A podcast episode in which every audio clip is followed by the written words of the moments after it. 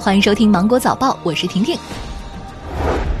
中国民用航空局等通报，自北京时间今天零点起，所有目的地为北京的国际始发客运航班均需要从天津、石家庄、太原、呼和浩特、上海浦东、济南、青岛、南京、沈阳、大连、郑州、西安十二个指定的第一入境点入境。乘坐上述国际航班的旅客，在第一入境点实施检疫，并办理入境手续、行李清关。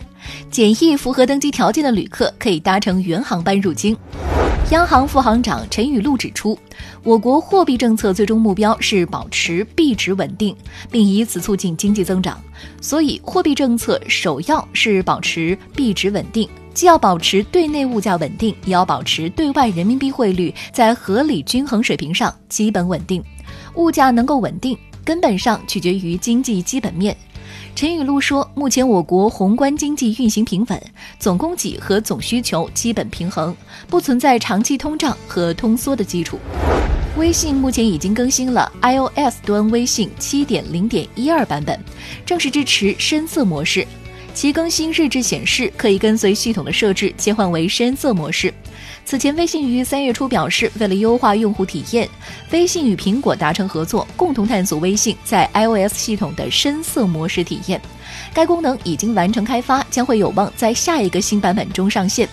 据了解，目前安卓版本也已经灰度测试完毕，即将全量上线。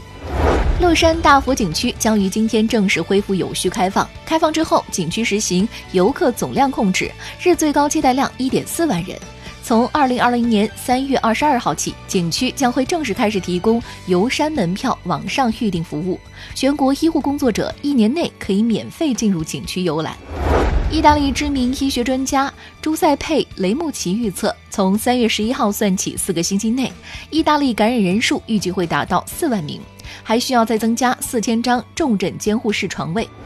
每年三月通常是印度的旅游旺季，但是今年受到疫情的影响，来到印度的游客大幅减少，这使得印度旅游业遭受重创。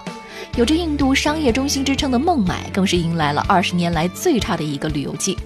根据印度工业联合会估计，印度酒店业今年也有可能蒙受六十二亿卢比（约合人民币五点八亿元）的损失。如果情况迟迟不能好转，印度百分之七十的旅游从业者将会面临失业。针对近来国足因为北京拒绝落地而滞留迪拜的网络传闻，中国足球队辟谣称该消息不实，并写道：近期体育部门统筹安排海外训练参赛运动员回国，一直得到了北京及其他有关地方的大力支持、协调配合。国家男子足球队近日呢将会与其他队员一起回国，目前情况一切正常。那好了，今天的新闻就这样，我们明天见喽，拜拜。